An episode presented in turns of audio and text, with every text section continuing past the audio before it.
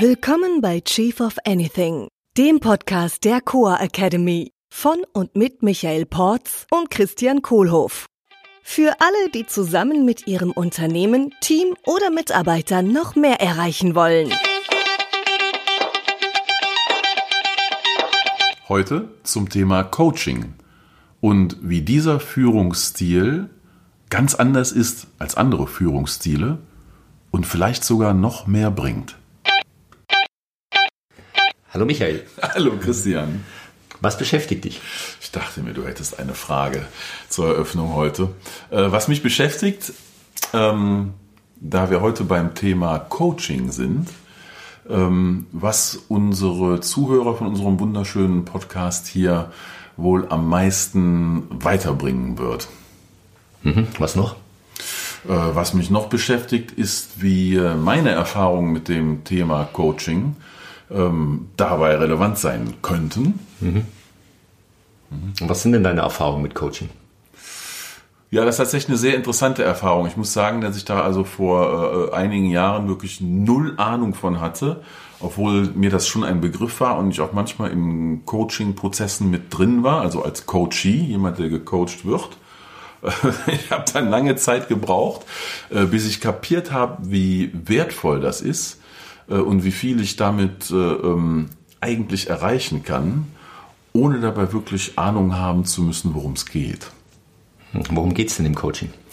Im Coaching geht es darum, ähm, dass derjenige, der gecoacht wird, ähm, mehr Möglichkeiten in Betracht zieht, äh, ähm, seine Ergebnisse, seine Ziele zu erreichen im Leben, äh, als er sonst in Betracht zieht. Äh, und die Rolle des Coaches dabei ist, dass das anzuregen, da auch andere Wege anzusprechen und die einfach mal zu durchdenken, zu durchfühlen und zu explorieren. Mhm. Und was dann typischerweise dabei passiert, ist, dass solche Wege, die ich sonst vielleicht ausschließe, dann mal zum Erfolg führen können. Mhm. Ja, und da hat der Coach hat ja meistens auch mehr Erfahrung und der kann dem Coachie einfach dann die richtigen Tipps geben und sagen, wenn du dahin willst, äh, mach das. Ja. An deiner Stelle würde ich Folgendes machen oder du solltest unbedingt. Das musst du so und so ja. machen. Mhm. ja, also äh, ihr könnt jetzt nicht das breite Grinsen auf Christians Gesicht sehen, als er das gerade hier so vom Stapel gelassen hat, weil das ist es natürlich genau nicht.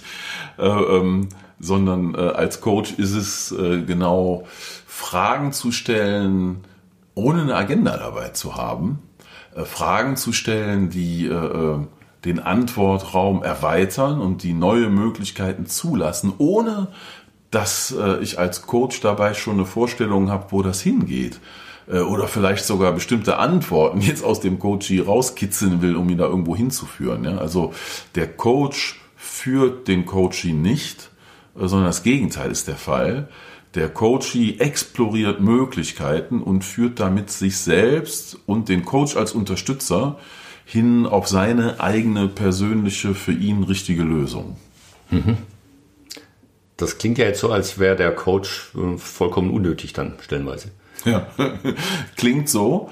Ähm, nur, dass es halt ein Riesenunterschied ist, wenn ich im Gespräch mit jemandem bin äh, und jemand mir Fragen stellt, weil dann in meinem Hirn riesige Prozesse ablaufen um diese Frage zu beantworten. Äh, und diese Anregung äh, zu erreichen, das ist äh, eine Sache, für die der Coach da ist. Mhm. Geht auch alleine, also in so einem Monolog mhm. mit sich selbst. Wenn ich einmal weiß, wie das genau funktioniert, dann kann ich das auch mit mir selbst machen, so ein Coaching-Gespräch.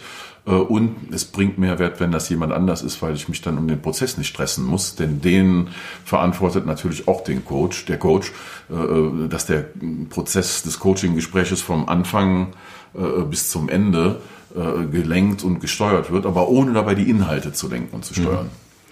Was ist dir denn heute über Coaching bewusst, was dir vor zwei, drei Jahren noch nicht bewusst war? Ähm, dass Coaching dazu da ist, ähm, zu lernen und mich weiterzuentwickeln. Äh, also es hat sehr, sehr viel mit Self-Development zu tun. Äh, und halt dieser Punkt davor, dass der Coach nicht wirklich vom Thema äh, ein Experte sein muss. Kann schon helfen, da den Kontext zu verstehen und das Vokabular auch drauf zu haben aus der Welt des Coaches. Ja, sagen wir mal, du und ich, wir arbeiten ja viel als Business Coaches mit Leuten, die in Führungsrollen sind oder die Geschäftsführer sind oder Unternehmer. Äh, da kann es natürlich schon helfen, äh, wenn wir wissen, wovon die Leute sprechen.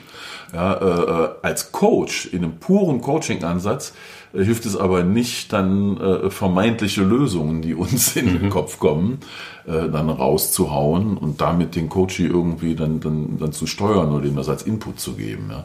Äh, oder zumindest mache ich das so heute, ähm, wenn ich dann meine eigene Erfahrung teilen möchte, weil ich vermute, dass es vielleicht dem Coach tatsächlich helfen kann, äh, äh, dann mache ich vor, stelle ich vorher immer die Frage, ob ich das darf. Mhm. Sag ich, darf ich mal kurz eine eigene Erfahrung teilen? Vielleicht kann die dir in deinem Denken gerade mhm. helfen.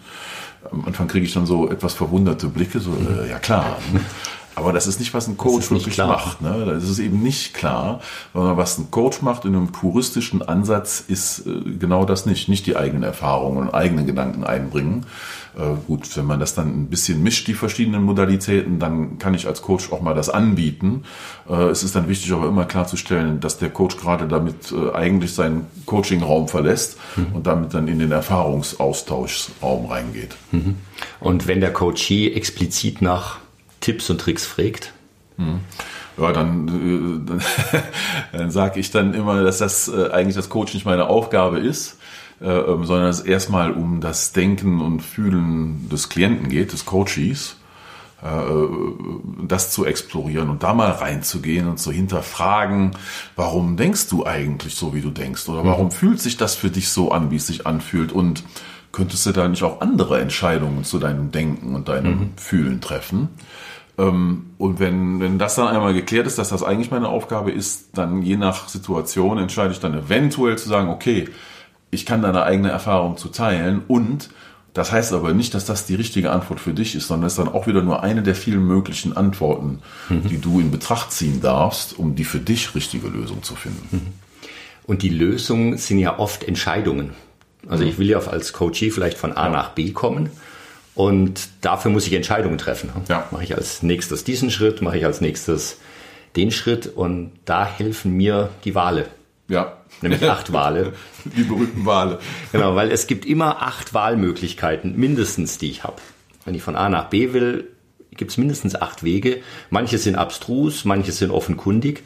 Und es hilft einfach, sich klar zu werden, die, die offensichtliche Lösung muss es nicht sein. Hm. Kann sein, kann auch eine andere, andere Lösung sein. Mach doch mal ein Beispiel mit mir. Ähm, ich hatte neulich ein Gespräch, da ging es darum, äh, ein Coachee wollte, er hatte die zwei Möglichkeiten, er stellt eine neue Mitarbeiterin ein oder er stellt sie nicht ein. Ja. Ah, okay, und er hat das so binär gesehen, einstellen oder nicht einstellen. Ah, und tatsächlich habe ich es auch binär gesehen eine Zeit lang. Wir haben dann äh, alle Vor- und Nachteile und was weißt du jetzt schon, äh, was du dann später erfahren wirst und diese ganzen Fragen gemacht und dann hat er mich überrascht mit der äh, Möglichkeit, äh, ich könnte die Mitarbeiterin auch einfach später einstellen. Ja, da hat sie den dritten ja, Wahl. Da hat er mich tatsächlich gecoacht ja. und dann hat er, hat er schon dritten Wahl. Ja. So, was, was gibt's noch für Möglichkeiten? Jetzt bin ich der Coachie und antworte darauf. Cool. Äh, was gibt's noch für Möglichkeiten? Also stelle ich jemanden ein oder nicht? Äh, oder was war die dritte gerade? Äh, oder später. Oder später, genau. Äh, da würde ich sagen, dann ist noch eine weitere Möglichkeit, äh, ähm, den Bewerbungsprozess auszudehnen. Sprich, also ich lasse den Kandidaten noch ein paar Mal mal reinkommen und vielleicht mit mehr Leuten im Unternehmen Zeit verbringen, mhm. um mir da insgesamt ein besseres, detaillierteres Bild zu verschaffen, bevor ich entscheide. Mhm. Ein anderer Prozess kann sein, ähm, mich auf die Person einzulassen, vielleicht aber in einem anderen äh, Modus mhm. äh, des Anstellungsverhältnisses. Also sprich, muss es jetzt gleich Vollzeit sein, könnte Teilzeit sein, könnte als Aushilfe sein, könnte remote sein, äh, ähm, könnte als Freelancer sein. Mhm. Ja, also aber schon sechs oder sieben Möglichkeiten. einfach, jetzt, genau, da einfach verschiedene äh, Modalitäten mal durchgehen, ob das nicht auch eine Möglichkeit wäre. Ja. Man könnte die Aufgabe, für die die Mitarbeiterin eingestellt wird, auch einfach gar nicht erledigen im Unternehmen. Ja. Also ja. manchmal auch eine Möglichkeit. Oder vielleicht habe ich jemanden, der nicht ins Unternehmen passt wenn es um die Kosten geht. Ja, das, ja. Ich mache einen Tausch. Ja. Darf man immer nicht sagen und ja. trotzdem ist eine Möglichkeit. Ich könnte die Person vielleicht äh, an eine Partnerfirma von uns verweisen, mit mhm. dem wir schon zusammenarbeiten und wo die Person vielleicht besser aufgehoben wäre als Mitarbeiter ja. und dann auf dem Wege uns indirekt zuarbeitet. Mhm. Ja, auch eine Möglichkeit. Ja, mhm. ja, und schon haben wir neun oder zehn Möglichkeiten. Und äh, manche davon gehen vielleicht überhaupt nicht aus irgendeinem Grund und manche sind in der Situation deutlich wert, darüber nochmal nachzudenken. Ja, genau. So, und dann? Ja, wie und dann? okay. Und was mache ich dann als nächstes? Hey, ich bin der Coach. Ja, ja, okay, dann mach mal. ähm, was, was mich jetzt nochmal interessieren würde, ähm, Wale, äh, woher kommt eigentlich der Name Coach? Coach. Apropos Wale, ja. äh, ja, habe ich, das habe ich letztens äh, herausgefunden. Interessante Geschichte. Äh, und zwar, und witzig ist, äh, meine Mutter kommt aus Ungarn Mhm. ursprünglich. Und ganz in der Nähe von wo meine Mutter geboren ist, gibt es einen kleinen Ort namens Koce. Mhm. K-O-C-E. Und äh, im 16. Jahrhundert wurde in Koce, Ungarn, eine berühmte revolutionäre Form der Kutsche erfunden, die es vorher nicht gab, die wesentlich komfortabler und angenehmer war. Und das war so ein großer Hit, das hat sich dann innerhalb von den nächsten 50 bis 100 Jahren in ganz Europa durchgesetzt und damit auch den Begriff geprägt, dieser Wagen, die aus Kutsche kamen. Und damit wurde das deutsche Wort Kutsche geprägt und das englische Wort äh, Coach.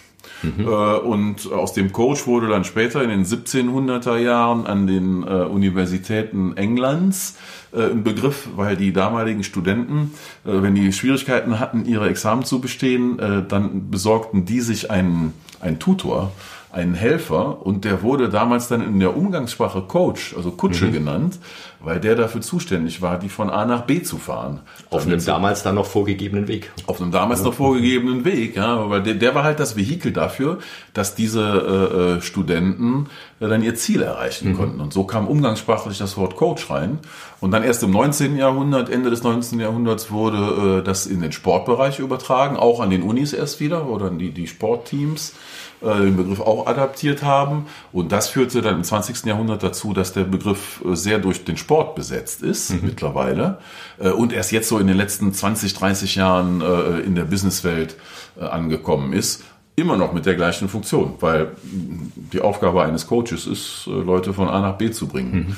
Und dabei helfe ich den Leuten erstmal ihr A gut zu erkennen und zu wissen, wo sie damit stehen äh, dann das B zu definieren, also das Ziel, wo die Reise eigentlich hingeht und dann mit den acht Wahlen und anderen schönen Techniken äh, zu explorieren, was dann Möglichkeiten sind, dahin zu kommen. Und am Ende von so einer Coaching-Session ist dann immer die Frage, okay, und was nimmst du dir jetzt vor und möchtest du umsetzen? Und möchtest du, dass ich dich beim nächsten Mal danach frage, wie das gelaufen ist?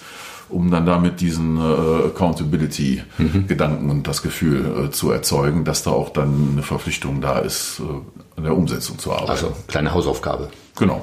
Dann. Ja, muss ja auch was passieren. Ne? Sonst, sonst, war, sonst war es ja nur schön, dass wir mal drüber gesprochen haben. Es soll ja auch dann wirklich was passieren und sich ändern in der Welt. Ja.